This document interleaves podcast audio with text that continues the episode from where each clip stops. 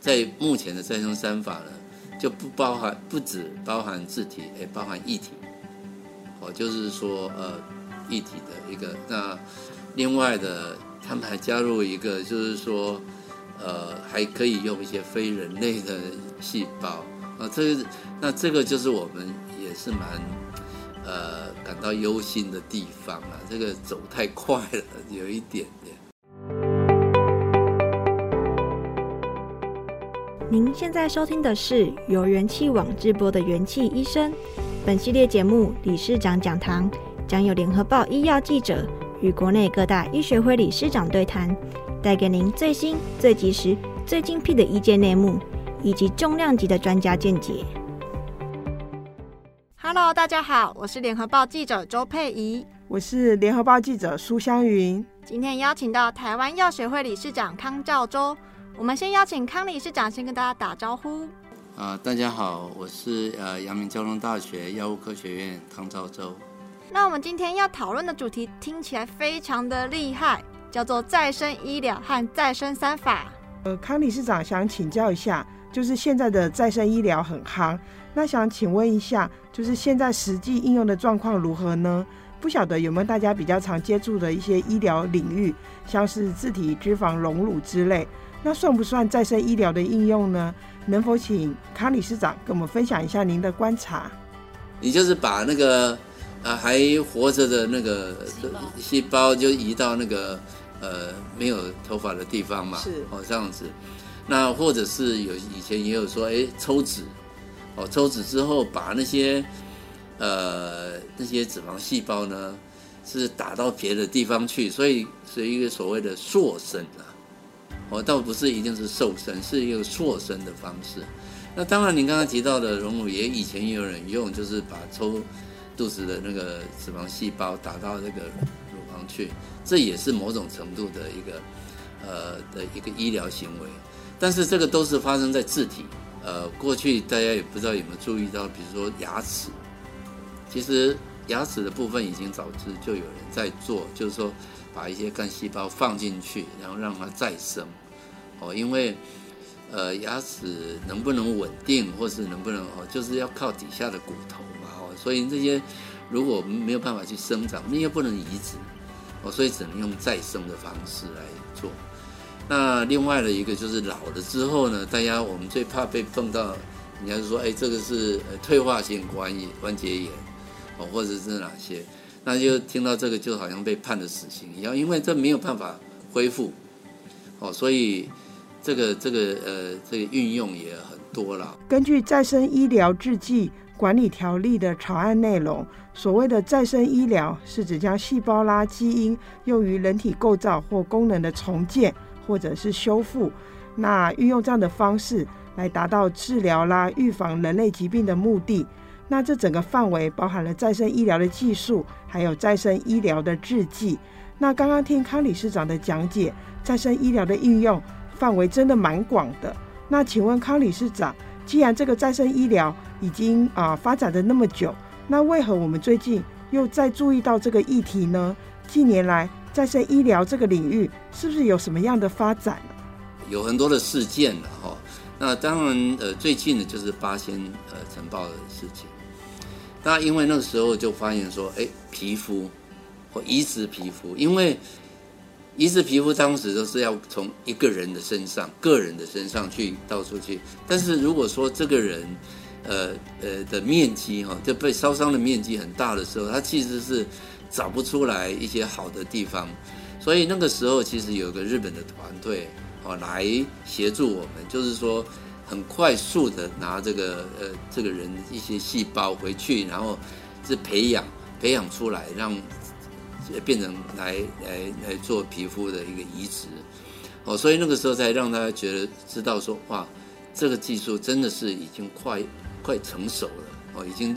呃应该算是一个成熟了哈，但是中间还有一些我们需要去呃去关注的地方嘛，哦，哦，所以这也是用自己的细胞再生，听起来很厉害耶。那再生医疗还有什么应用方式呢？那另外一个就是所谓的一个 T 细胞了哈，T 细就 CAR T 的细胞。那这个就是呃，过去有很多的疾病，那呃都是因为自己免疫的问题啦，这些还有一些问题。但是在美国有几个成功的案例，也就是说，他们把 T 细胞拿出来作为改造之后，那原来预期这个病人呢可以活个大概诶一两年这样子，结果到现在已经超过十年了。哦，结果很很显然的，这样子的技术是已经呃就被大家认可了。那好让人心动哦，也想去再生一下耶。其实我们呃。也知道哦，就是现在，在过去呢，有很多的呃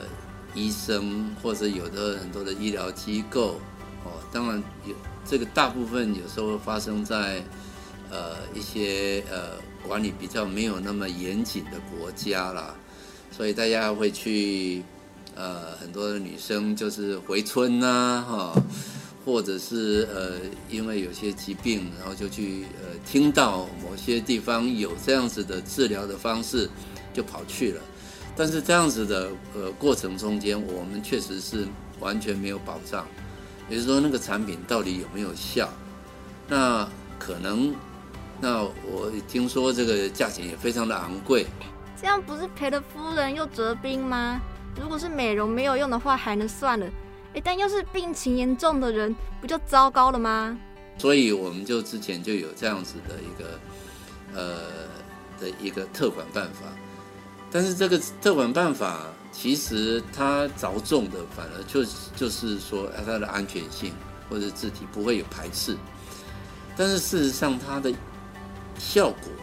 还是一直在被存疑的啦。那当然，我们也不可讳言的。就是说，因为这样特管办法出来之后，其实也造就了很多的所谓生技公司，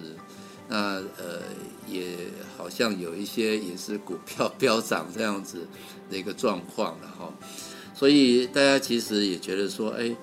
呃，其实我们当时不是那样子的目的，但是却发生了有些是为了呃后面的一些呃商业利益来去。稍微扭曲的这样特管办法，那确实是也是不好，所以才会想说一定要赶快再重新弄个法，来好好的来管理这样所有的从头到尾的一个呃一个行为了一个医疗行为。哦，所以这应该是前阵子沸沸扬扬讨论的再生医疗发展法、再生医疗施行管理条例、再生医疗制剂管理条例吧？那想请问一下理事长。就是这三法的内容啊，到底是什么？医疗再生三法，它其实是分三个层次的哈。那第一个层次就是一个嗯大法哈，就是一个国家来推动这样整个再生医疗的一个呃一个相关的法案。然后再来就是跟医一个是跟医疗也比较有关的，一个就是比较跟制剂有关的。那医疗的方面，大概就是大家可以想的是，就是在规范呃医院哈，或者是医师在呃执行这样子的时候的的一个法律哈。然后在制剂，也就是说，当这些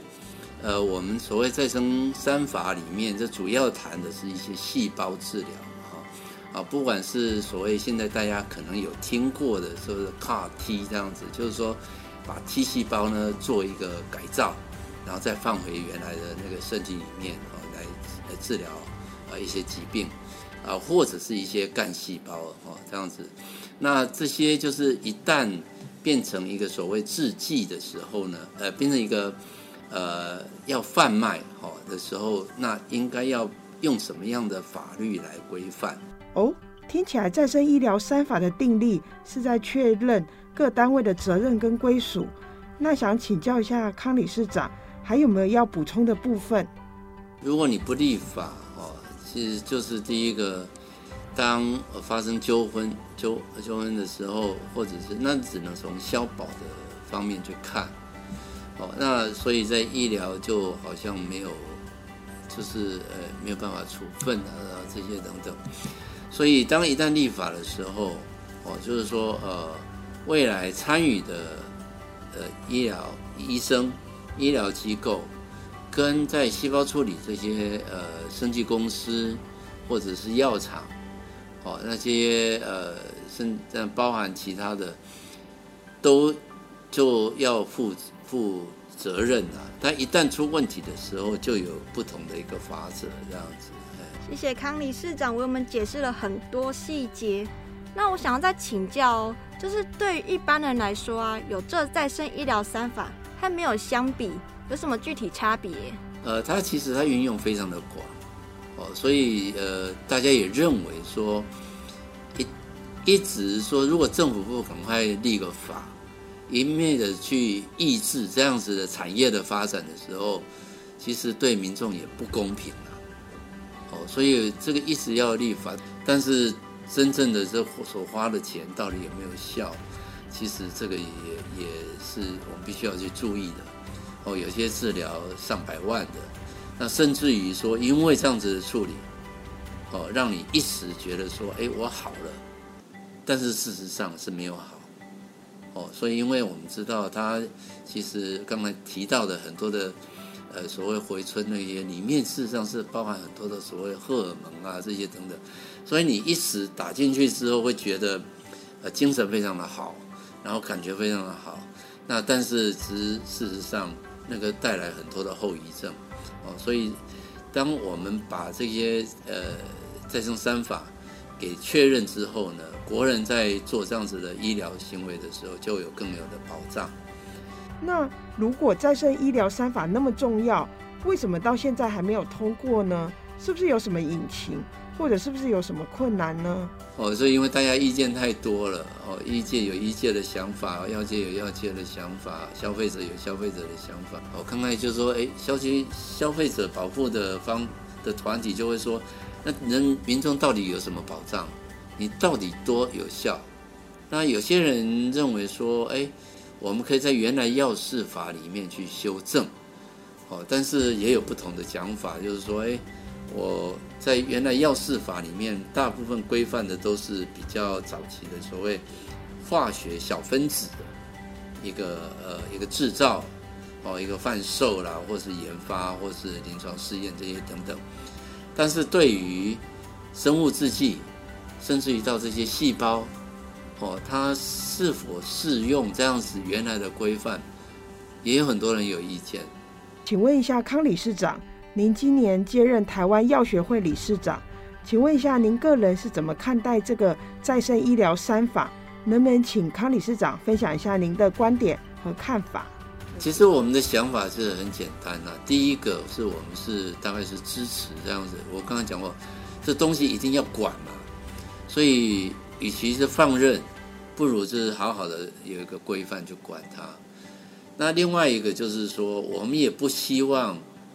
呃，太松，哦，所以在呃三法中间的第二法中间有谈到医疗的行为，或是在所谓的呃大家现在的常应该很熟悉的所谓 EUA 哈，就是紧急的时候要需要的。那我们认为那个时候呢，可能医院或医师他有一些裁量权，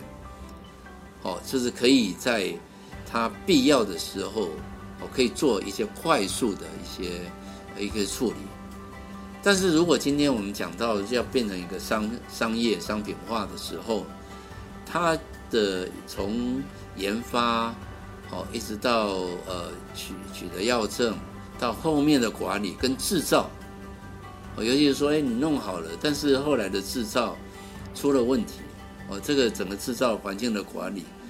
这个都需要一个比较严谨的管理。这就是在最后一个是说制剂管理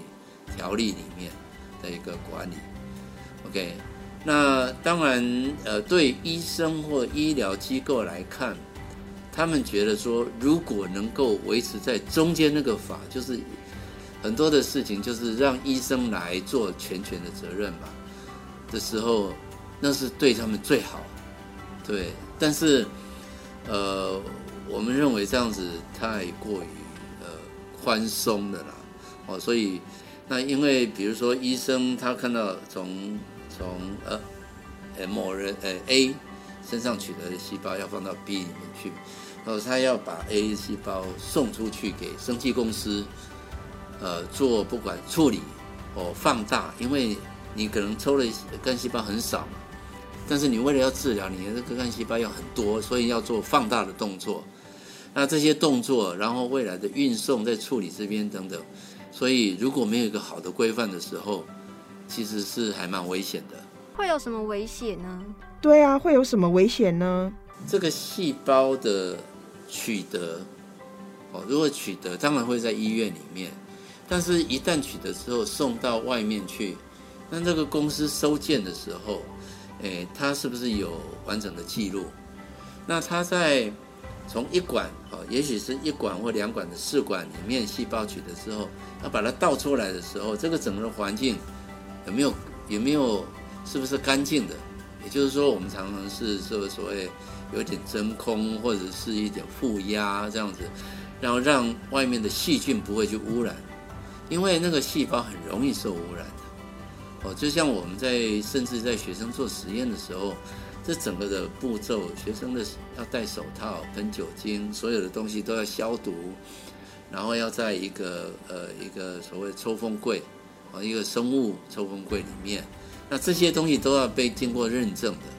也就是说，他确定你不能说哎随便说哎我家的那个抽风机就可以了，这样装一下，那不行的，你要算流速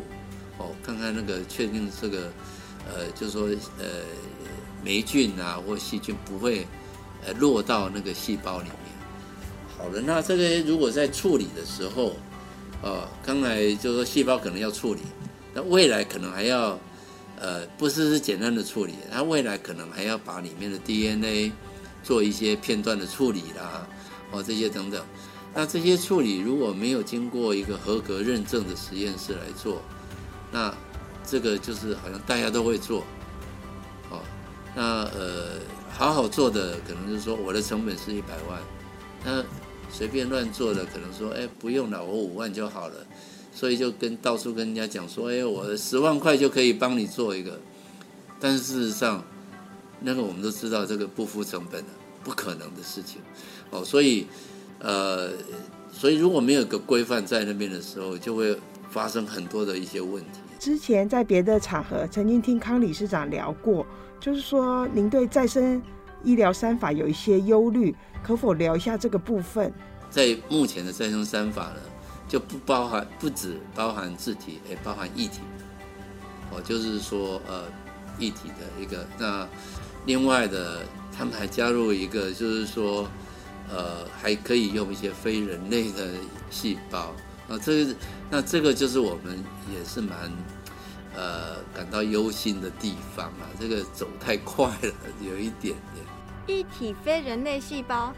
意思是说，把动物的细胞放到人体里面吗？诶，听起来很科幻呢。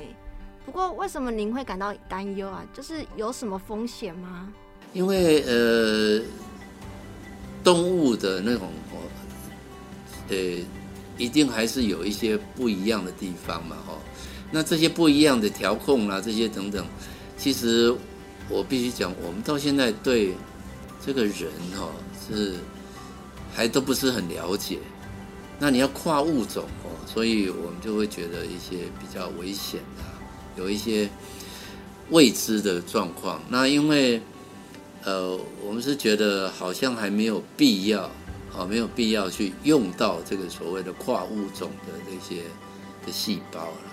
听到这里哦，很多听众朋友可能脑内资讯量很大，那我先替大家整理一下。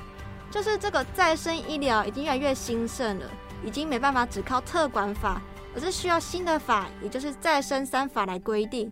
但因为现在大家一直意见不太一样啊，疑虑也不同，所以现在大家还在讨论中。那节目的最后啊，我想请问理事长，台湾药学会主要有哪些任务呢？台湾药学会事实上应该是呃台湾。呃，就是药学相关的呃的学会最早的一个了，但是逐渐的发展起来，这个呃人越来越多的时候，那个药师的部分就有药师全联会出，药师工会，哦，还有全联会的出现，哦，那医院的部分就有所谓临床药学会，哦，然后呃制造的部分就有制造呃药品制造工会，哦，所以慢慢的。现在的是团体就很多了，团体就很多了。那否则的话，早期大部分就是所有的事项都是台湾药学会在那边呃处理相关的药学的相关的业务。那既然